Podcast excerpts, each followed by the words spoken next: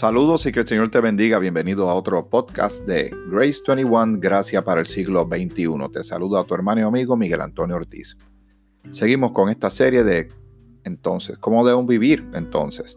Ahora que somos seguidores de Jesucristo y que somos creyentes, que hemos creído en Cristo como Señor y Salvador y Dios nos adopta como hijos, nueva manera de vivir, nueva manera de ver las cosas, nueva manera de organizarnos, eh, nueva manera de todo, porque Cristo es el todo y en todos. De Él somos y hacia Él vamos. Y un día vamos a tener el gran privilegio, la gran bendición que es seguro, eso es inevitable para aquellos que somos hijos de Dios, que vamos a conocer a Cristo tal y como es Él. Y estaremos delante de Él. Maravilloso día, glorioso día, ¿verdad que sí? No quiero que se me quede algo bien importante. Hemos estado considerando en los más recientes episodios la vida matrimonial o instrucciones para hombre, mujer, en medio de, su vida cuando sean matrimonio, instrucciones bastante claras y específicas para el varón y también instrucciones para las chicas, para las damas, para la mujer en medio de todo esto que se llama matrimonio. Pablo menciona también que sería bueno que nadie se casara en el sentido no que no se vayan a casar y luego tengan eh, vidas, eh, ¿verdad? Haciendo lo que no deben hacer aparte fuera del matrimonio, pero eh, en el sentido de que él como siervo de Dios considera que es importante que haya personas que se entreguen al servicio del Señor y tengan esa movilidad, por llamarlo de una manera pero la palabra de Dios ya nos dimos cuenta, habla mucho del matrimonio, lo considera muy importante y hay unas eh, reglas de juego que son muy buenas si se llevan a cabo. Y yo les mencioné que no lo dice la Biblia, eso es algo mío, que lo que estamos leyendo y considerando es la fórmula de Dios para la familia. Pero si lo dejo solamente en que consideremos el aspecto del matrimonio, de los casados, del esposo y de la esposa, estaremos quedándonos cortos. Ahora viene una parte que para mí es bien importante, bien esencial y también para ti. Todo ser humano que existe obviamente vino de la relación de un hombre y una mujer y salió, nacimos de una mujer. Así que somos hijos, somos el hijo o la hija de alguien, ¿verdad que sí? Eso es, se da por hecho. Eh, y el Señor también tiene instrucciones para los hijos. Vivimos tiempos en que el, deterioro social y moral del, mundo, según ha ido avanzando la sociedad o, según ha ido pasando el tiempo, eh, algunos sectores de la sociedad consideran que somos una cultura bien adelantada y que los tiempos de antes eh, lo que habían eran unos bárbaros, eran unos salvajes pero hoy se hacen muchas cosas que realmente rayan en eso. Lo que pasa es que tal vez ahora somos más sofisticados en las cosas que se van haciendo que son terribles ante los ojos de Dios.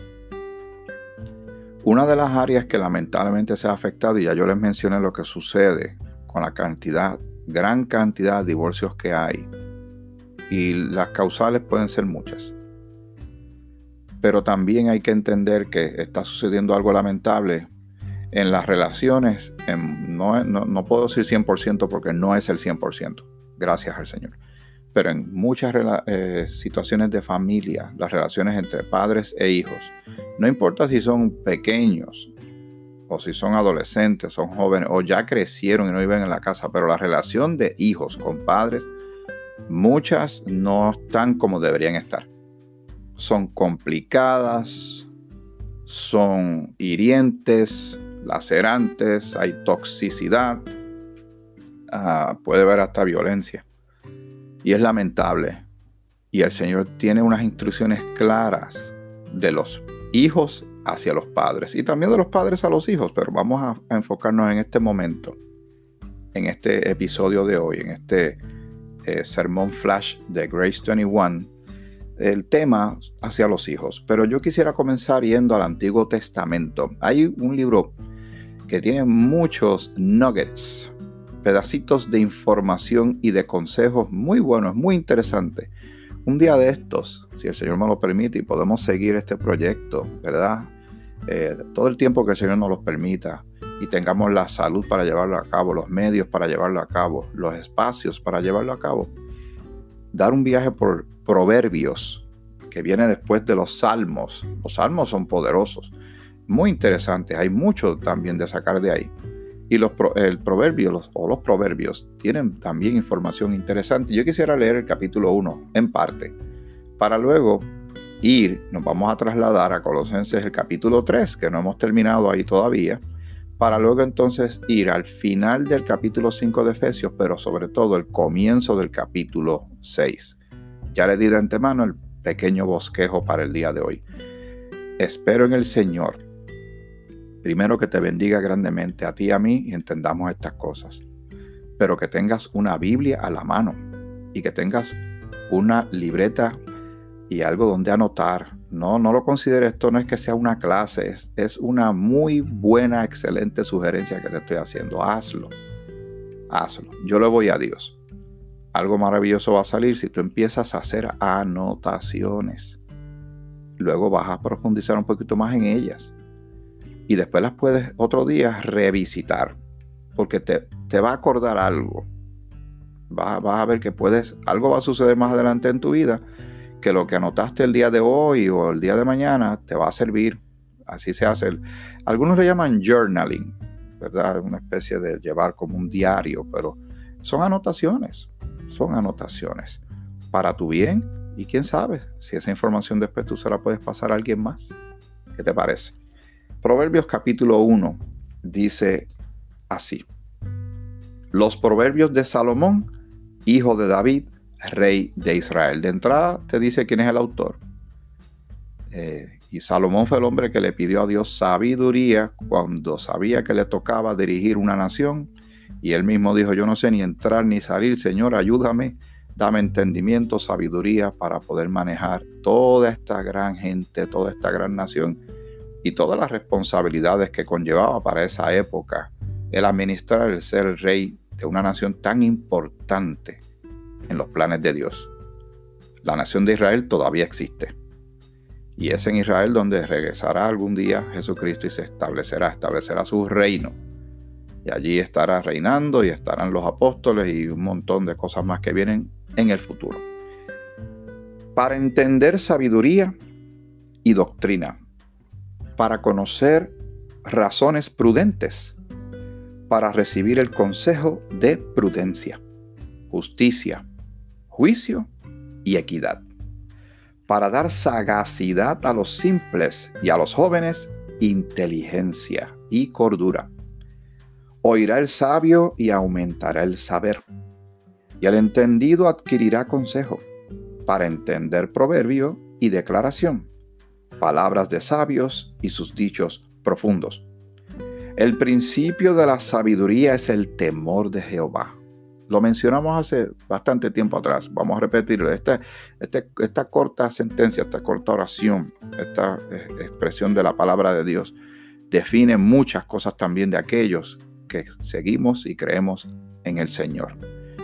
Y la falta de ese temor, de creer a Dios, de respetar a Dios. Y obviamente si no hay nada de eso, no va a haber amor a Dios.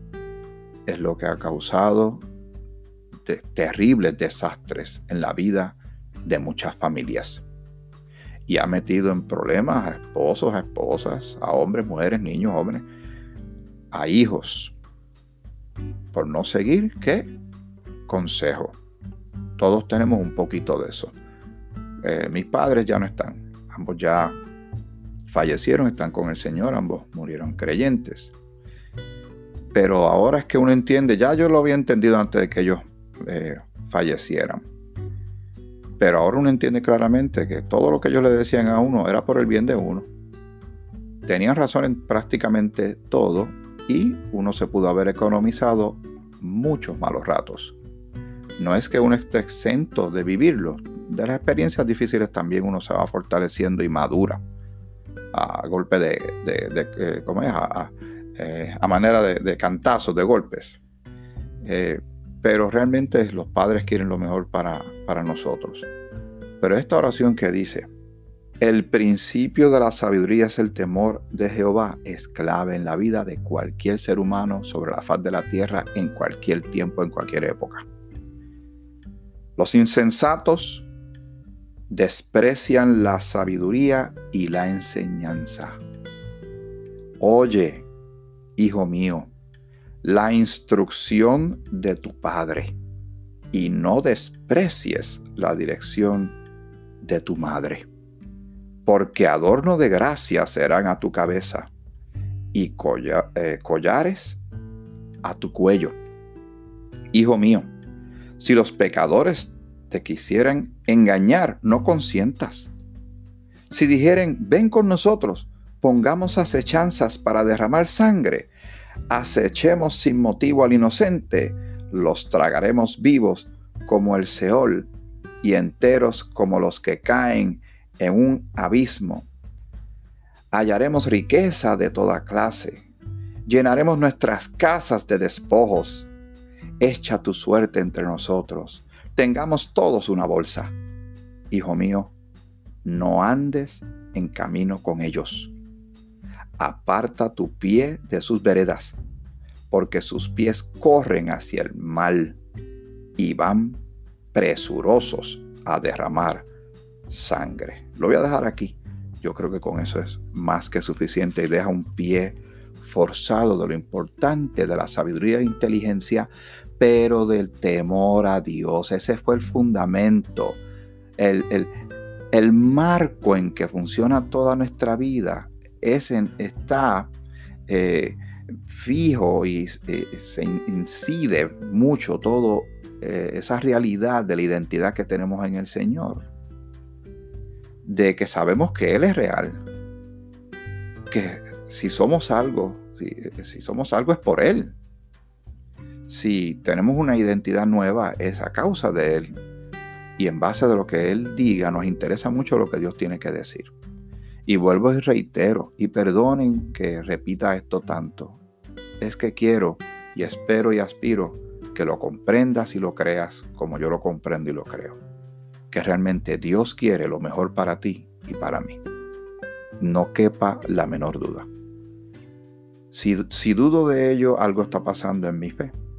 Tal vez me falta todavía conocer más a Dios. Pero está claro que el mero hecho de que mandó a su único hijo a morir en la cruz, cargando mis pecados, llevando mi culpa y la tuya. Y, fue un precio tan alto de derramamiento de sangre y fue puesto en una tumba y resucitó gloriosamente y todo eso para rescatarme a, a mí a ti de la esclavitud del pecado cuando creímos para abrir una brecha, un camino, porque había un abismo increíble entre Dios y nosotros. Realmente eso hay que apreciarlo y desde ahí se ve el gran amor de Dios. Y en eso hay mucha sabiduría. En Colosenses el capítulo 3, vamos allá, que lo leímos, y, y en el versículo 18 habló de las casadas. En el versículo 19 habló a los maridos. Pero el versículo 20 dice lo siguiente. Hijos, obedeced a vuestros padres en todo porque esto agrada al Señor. ¿Por qué debemos respetar a nuestros padres? Mire, y aquí es donde eh, el rabito del lechón se entuerce, dicen algunos, ¿verdad? Coge su vuelta y, la cosa se complica. Y, y, debo respetar también los puntos de vista de cada cual. Alguien dirá, si tú supieras cómo fue el país mío, Ay, tú no sabes cómo fue que a mí me criaron. Tú no sabes cómo fue mami. Tienes toda la razón. Yo no tengo la más mínima idea de cómo te fue. Y tal vez fue terrible. Tal vez ni siquiera le has contado eso a alguien. El problema que tenemos nosotros con la escritura, y por eso es que Dios es Dios es muy incomprendido y mucha gente le cuesta seguirles porque Dios es absoluto. Cuando leemos textos como el que acabamos de leer, que acabamos de pasar por nuestros ojos sobre él, y es cuando leemos la escritura es Dios hablando, no hay como que un plan B. Usted no nota que dice, en la medida que tu mamá y tu papá te trataran bien, trátalos bien. Si fueron unos abusadores, abusa de ellos. Si te golpearon, golpea a los más fuertes. No, yo no veo que eso lo diga ahí. Ya mismo hay una instrucción para los padres. Pero ahora estamos concentrándonos en los hijos. En el caso mío, que mis padres ya no están, bueno, yo sigo siendo hijo de ellos en el sentido de que cargo dos apellidos. Y yo tengo que considerar el hecho de que yo tengo que honrarlos a ellos. Pero aquí dice, vamos a leerlo nuevamente. Estamos en Colosenses, para el que se le pasó, el capítulo 3, eh, el versículo 20. Hijos, obedeced a vuestros padres en todo, porque esto agrada al Señor. Aquí también hay que plantear y hay que considerar la lógica y el sentido común. Si tus padres te van a hacer, mandar a hacer algo que es ilícito, que es pecaminoso, que es criminal, tienes que reconsiderar, seguro que sí. Pero cuando tu padre te pide algo que, que a la fin y a la postre te conviene, es para tu bien, como estudiar o ir a trabajar, o ten cuidado eh, las amistades con las que andas, eh, cómo estás usando tu tiempo, eh, qué estás haciendo con tu vida. Todas estas cosas hay que considerarlas. Porque los padres aman. Que algunos no salieron bien, que algunos, wow, es cierto. Tengo que aceptar que algunos casos, hay casos y hay casos. Y hay historias y hay historias. Pero de todos modos, hay que honrarlos. A los padres hay que honrarlos. Hay que ser muy sabios en esto. Déjame ir rapidito porque antes de que vaya la instrucción que va para los padres, voy a ir a, Efesios al capítulo 6. Efesios capítulo 6, el versículo 1. El capítulo 5 al final está y así cierra con relación a los esposos. Por lo demás, cada uno de vosotros ame también a su mujer como a, a sí mismo y la mujer respete al marido. Yo quisiera, voy a añadir algo aquí. Que la mujer tenga un amor respetuoso hacia el marido, ¿verdad? Un respeto amoroso, vamos a ponerlo así. Un respeto amoroso al marido y el marido tenga un amor respetuoso, respetuoso para la esposa. ¿Está bien? Y lo dejamos así. Pero realmente el Señor dice que el hombre ame a la mujer, que la ame y la cuide, y la guarde. Y la mujer respete la autoridad que Dios le ha dado al marido como líder espiritual del hogar. Si lo es o no lo es, cada uno tiene que dar cuenta de si dice la escritura. Ahora, brinque el capítulo 6 y dice lo siguiente. Hijitos, o más bien, hijos, obedeced en el Señor, porque ahí está la motivación. Recuerdan lo que leímos en Colosenses capítulo 3, versículo 17. Todo lo que hagas, hacedlo como para el Señor. Ahí está nuestra motivación. Ahí está la razón de por qué damos un paso más. ¿Por qué hacemos lo que hacemos en el nombre del Señor obedeciendo a Dios? Obedeced en el Señor a vuestros padres, porque esto es justo. No, mire que no hay espacio para decir, pero Señor, me permite, quisiera, eh, si me permite, quisiera añadir algo de mi parte. No, no, aquí no hay mucho que decir de, de nuestra parte. Vamos a seguir escuchando lo que Dios dice. Está la fórmula de Dios para la familia. Honra a tu padre y a tu madre, que es el primer mandamiento con promesa para que te vaya bien y seas de larga vida sobre la tierra. Si vas a, a Éxodo, capítulo 20 y en otras porciones, vas a ver que parte de los mandamientos que Dios envió y todavía es constante siglos después a este segundo que tú y yo estamos hablando, Dios pide a los hijos que honremos a los padres. Aquellos que los tienen con vida, honrenlos, ámenlos, protéjanlos, compréndanlos entiéndanlos. Ah, pero es que fueron malos. Honralos, respétalos.